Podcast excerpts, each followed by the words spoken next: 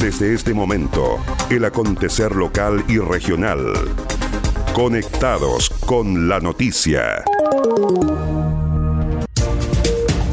¿Cómo están? Bienvenidos a la revisión de las informaciones en esta nueva edición de Conectados con la Noticia. Saludamos a las radios que hacen posible que este informativo llegue a todo el archipiélago. Radio Coloane de Kemchi, 92.3, Caramelo de Ancud, 96.1, Radio Pudeto de Ancud, 98.1 FM, Voz del Sur, 105.9 en Quellón y 106.1 en La Noticia Radio, para Castro y alrededores.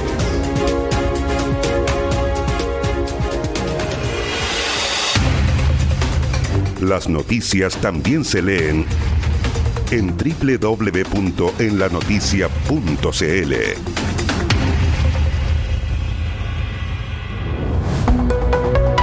Vamos al desarrollo de las noticias.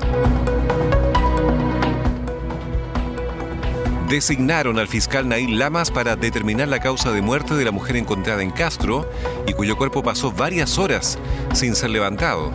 El fiscal jefe de Maullín Los Muermos, Nail Lamas Caamaño, fue designado por la fiscal regional de Los Lagos, Carmen Gloria Bitber, para investigar los hechos relacionados con la certificación del fallecimiento de Julia Teca Culún. El persecutor dispuso la realización de una autopsia médico-legal tendiente a determinar la causa de muerte. Indicó el fiscal Lamas que es necesario realizar estos análisis ya que se encuentra autorizada por el Juzgado de Garantía de Castro, diligencia que se realizará el día jueves 10 de septiembre. En relación a la investigación de la muerte de doña Julia Tecacolún, ocurrida en el mes de julio del presente año en la comuna de Castro, este fiscal dispuso la realización de una autopsia médico-legal tendiente a determinar la causa de muerte. Para ello, evidentemente, es necesario realizar una exhumación, la cual ya se encuentra autorizada por el Juzgado de Garantía de Castro, diligencia que se realizará el día jueves 10 de septiembre, para trasladar su cuerpo al Servicio Médico Legal de Puerto Montt, practicando la referida autopsia ya se encuentran realizadas las diligencias y coordinaciones necesarias con todos los organismos que intervienen en este tipo de actuaciones. Añadió el persecutor que el cuerpo será trasladado al Servicio Médico Legal de Puerto Montt y que ya se encuentran realizadas las diligencias y coordinaciones necesarias con todos los organismos que intervienen en este tipo de actuaciones.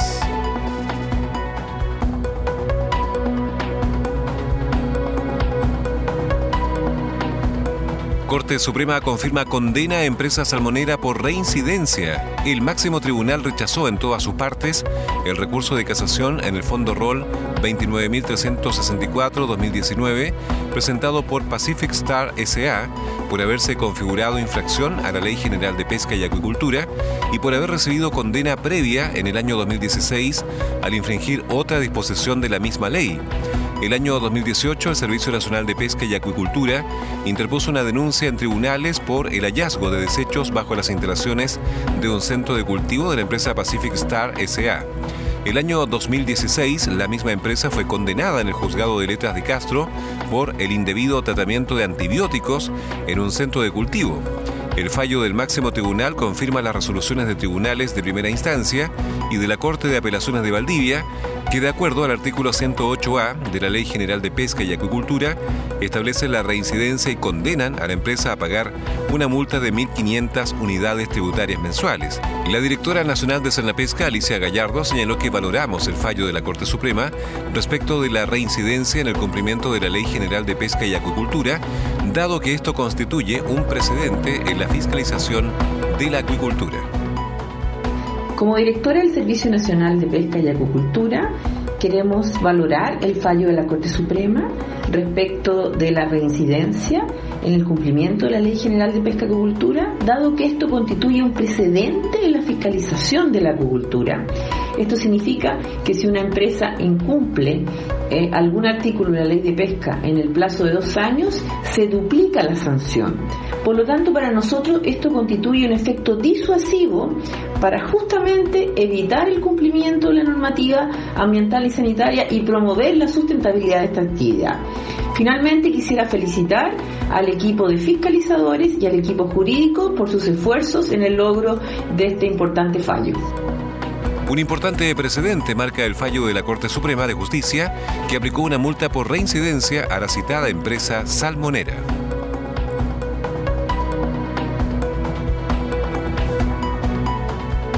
Gobierno regional declara admisible proyecto de reposición de centro educacional de adultos en Quellón, un paso trascendental para cumplir el sueño de la comunidad educativa del Centro de Educación de Adultos SEA de Quellón, se dio en la jornada de este martes, primero de septiembre, luego que el gobierno regional declarara admisible la iniciativa de reposición del establecimiento educacional ingresando a etapas de diseño. Se trata de un gran paso para cumplir el anhelo de toda la comunidad que tras largas gestiones de los equipos técnicos del municipio y Corporación Municipal de Educación logran que el gobierno regional de los lagos dé su visto bueno a este proyecto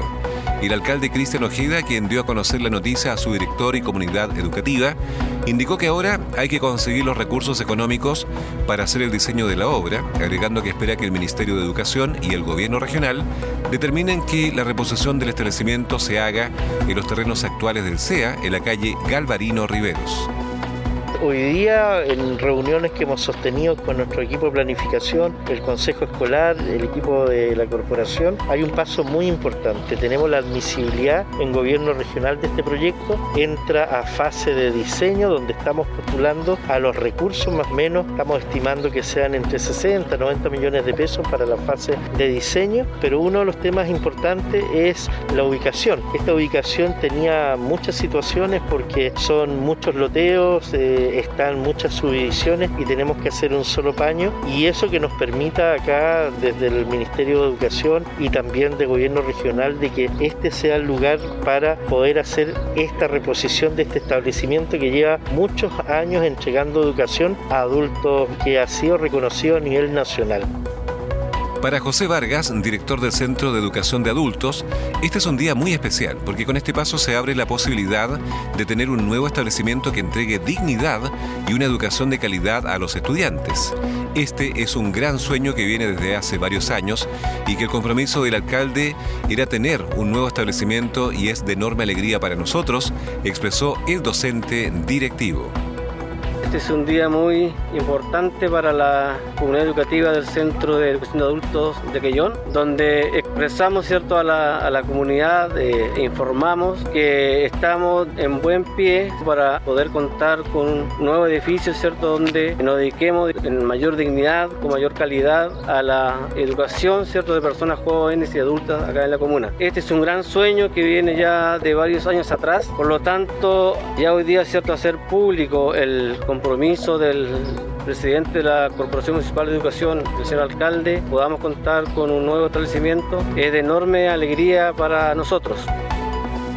A nombre de los estudiantes del Centro Educacional de Adultos, agradeció la delegada del Centro General de Alumnos, manifestando su alegría por este importante paso que permite iniciar el sueño de tener un nuevo establecimiento. María Bendaño tuvo palabras de agradecimiento para sus profesores que brindan su apoyo para continuar con la nivelación de sus estudios. Así saldré adelante y tendré un trabajo más digno y seguiré apoyando a mi colegio, concluyó.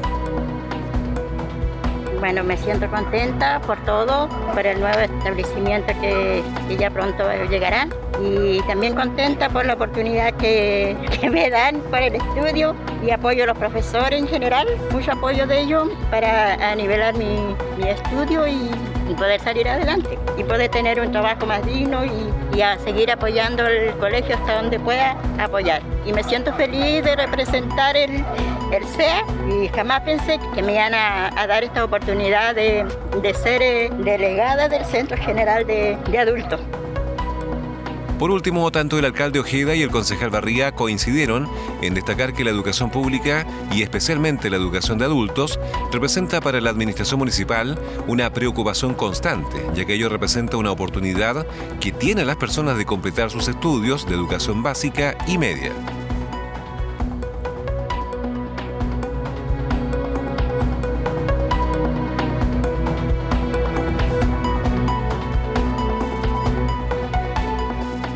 Diputado Alejandro Santana valoró aprobación de la Cámara de Diputados de dos de sus proyectos para proteger al turismo. Hay preocupación por el presente y por el futuro de dos importantes rubros para la región de los lagos, el turismo y la gastronomía, debido a las grandes pérdidas causadas por el paso del COVID-19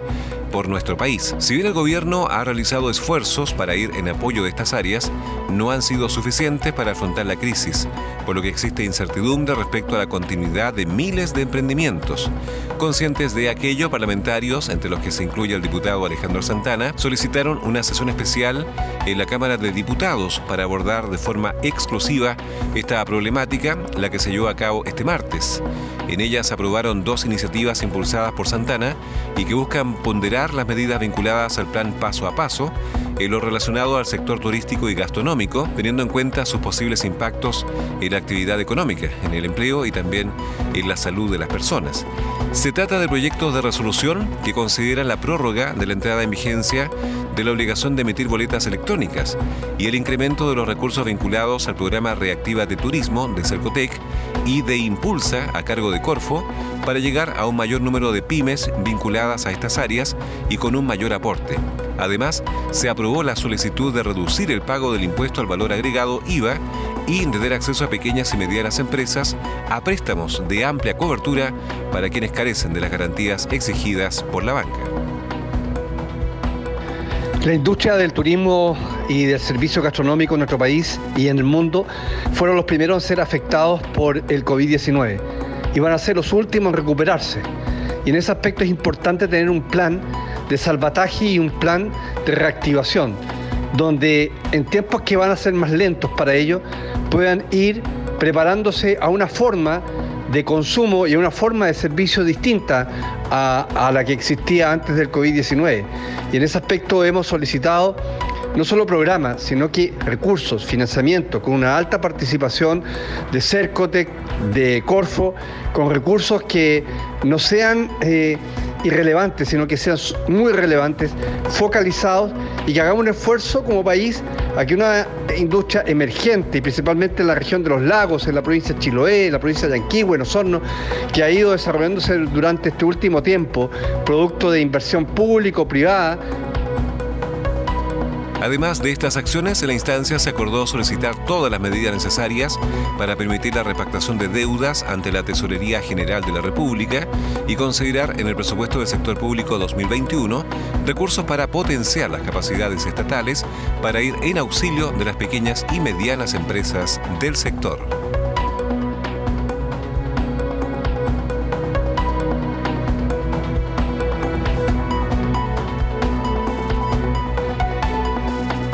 Se reabrió al público Terminal Municipal de Ancud. Al iniciarse este mes de septiembre se decidió por parte de la Municipalidad de Ancud reabrir el principal rodoviario de la ciudad,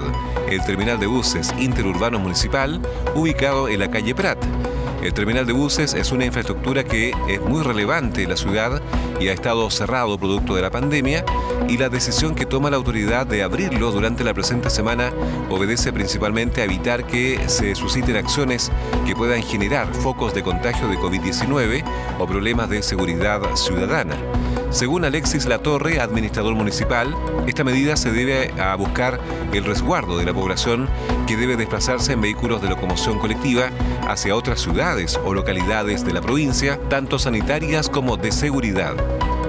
Nosotros nos hemos, dado cuenta de que, por ejemplo, algunas empresas de buses están haciendo sus recorridos eh, hacia Castro especialmente y los pasajeros se están eh, aglutinando, se están eh, juntando en algunos paraderos en el área pública con problemas de seguridad, no solamente sanitaria, sino que también de seguridad en, en los vehículos que transitan por ese lugar. Entonces la autoridad ha determinado abrir este espacio de tal manera de que si esos buses que están haciendo recorrido eh, lo hagan desde un espacio eh, que tiene las condiciones como para poder reunir a una cantidad de gente importante. El punto de salida de los buses debiera ser el terminal de buses y no las calles donde la gente está amontonada o aglutinada. Asimismo, se trata de una medida que va en colaboración a los comerciantes que tienen sus locales comerciales en dicho recinto y que han podido reabrirlos para poder generar ingresos, especialmente la delicada situación económica en que nos encontramos la petición de algunos vecinos también que tienen algunos locales y que también eh, quieren generar algunos ingresos afectados, por cierto, por, el cierre del, terminal y han solicitado que se pueda abrir también para poder generar ingresos para, para ellos mismos. Es decir, acá hay una combinación eh, de este tema para poder de alguna manera normalizarlo y evitar estas situaciones un poquito irregulares que se están dando en, en la actualidad. Para el efecto de la apertura de este edificio municipal, la unidad de señalética vial y la dirección de tránsito demarcaron todos los espacios para ayudar a que las personas puedan mantener la distancia social requerida. Así también instalaron una serie de afiches recordando el uso de alcohol gel y mascarilla obligatoria en el recinto.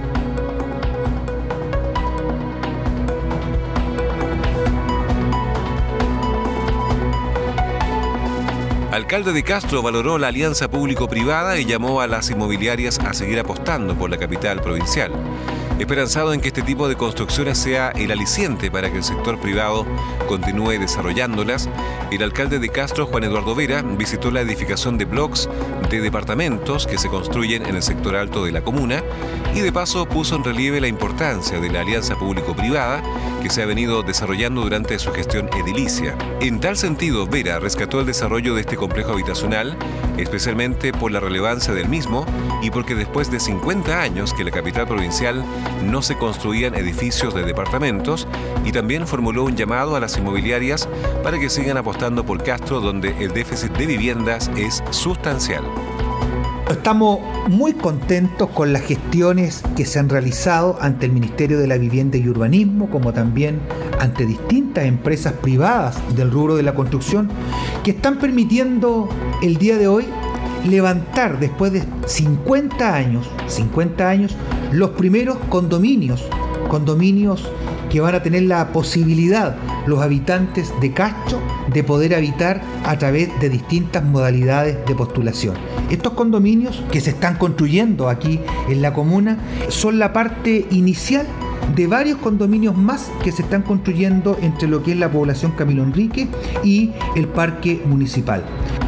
Paralelamente, Juan Eduardo Vera sostuvo que también se está trabajando aceleradamente junto al Serviu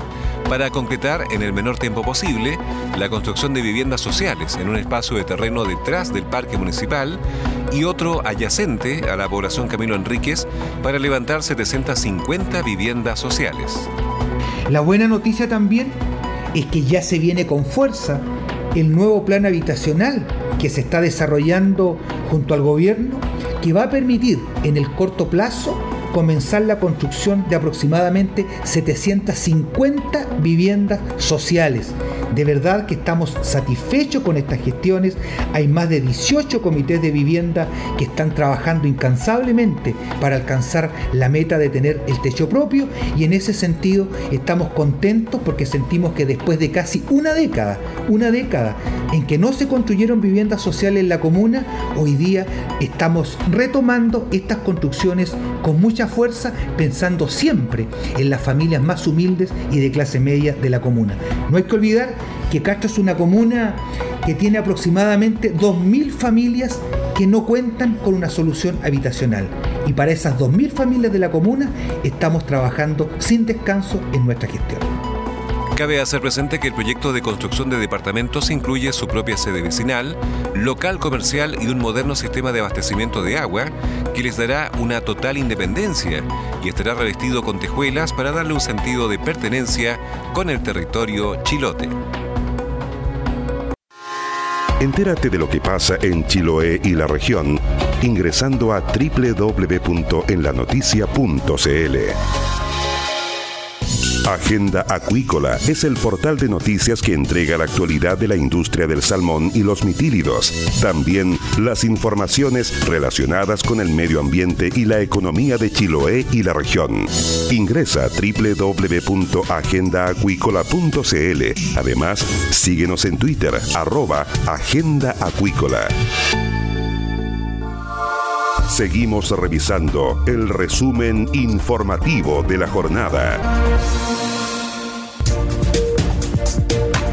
Y estas fueron las principales noticias de la jornada. Siga muy atento a nuestra programación y nos reencontramos en otra edición de Conectados con la Noticia. Recuerde que llegamos a ustedes gracias a radios Coloane de Kemchi 92.3, Caramelo de Ancud 96.1, Radio Pudeto de Ancud 98.1 FM, Voz del Sur 105.9 en Quellón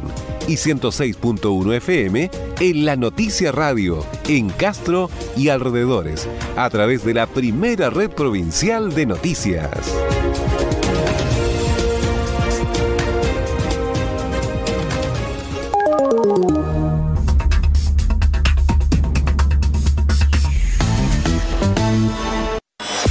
Estás en sintonía del espacio informativo líder de la provincia.